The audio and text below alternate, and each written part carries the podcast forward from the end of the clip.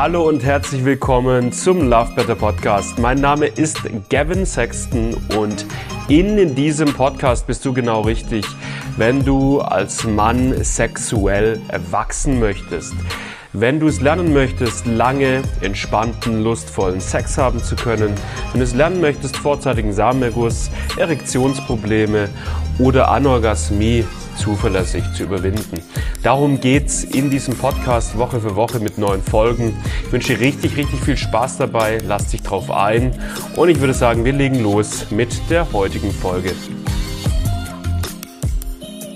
Es ist mal Zeit für ein Video, wo ich mich mal ein bisschen aus dem Fenster lehnen muss mit dem, was ich sage, wo ich nicht in irgendeiner Form versuche, Dinge konstruktiv und entspannt und für alle annehmbar zu formulieren, sondern wo ich einfach mal ein bisschen Real Talk mache und wirklich dir als Mann mit möglicherweise dem ein oder anderen sexuellen Thema wirklich mal ein Real Talk Abgleich gebe über diese Sphäre da draußen, wenn es darum geht, sexuelle Probleme zu lösen, über die gesellschaftlichen Strukturen, über die Anlaufstellen, wo man sich hinwenden kann, über die Stellen, wo man sich informieren, wo man sich bilden kann, über sexuelle Probleme und wie man sexuelle Probleme auflöst.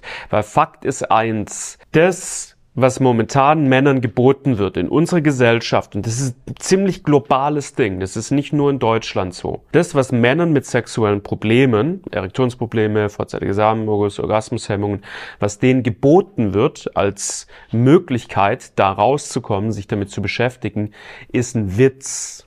Es ist ganz, ganz schwach, was wir da gesellschaftlich aktuell anbieten. Männer sind in aller Regel meistens erstmal gezwungen dazu, wenn sie sexuelle Probleme haben, auf eigene Faust irgendwelche Recherchen anzustellen. Meistens einfach im Internet, macht ja auch erstmal Sinn. Aber was dann im Internet gefunden wird, was dann im Internet steht, ist oberflächlich, veraltet und einfach nicht bewährt.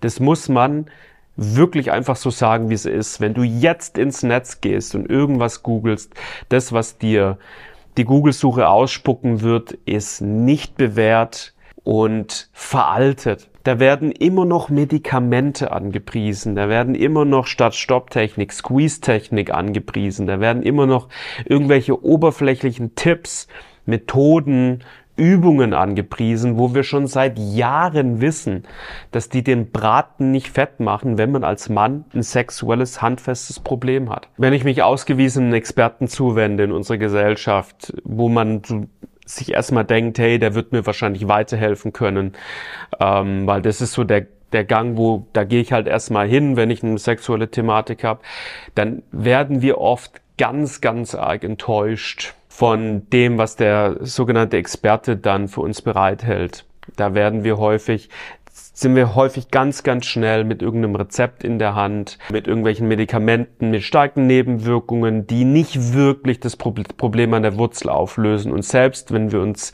psychischen Experten zuwenden, die hm, vielleicht was in die psychische Richtung studiert haben, eine Ausbildung haben in der psychischen Richtung, ist es häufig, das kriegen wir einfach durch viele Klienten mit, die zu uns kommen, erschreckend, wie oberflächlich dann da gearbeitet wird und wie wenig tiefgreifend sich äh, viele wirklich in dieser Thematik auskennen.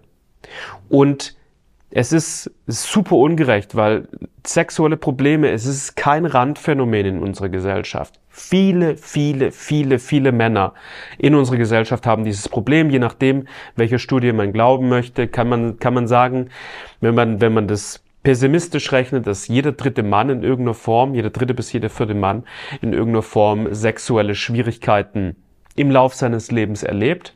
Dunkelziffer davon können wir gar nicht sprechen. Auf jeden Fall ist es, es ist ein Mainstream-Problem, das wir haben in unserer Gesellschaft.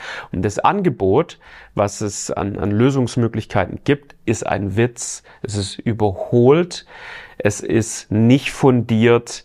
Es ist nicht bewährt.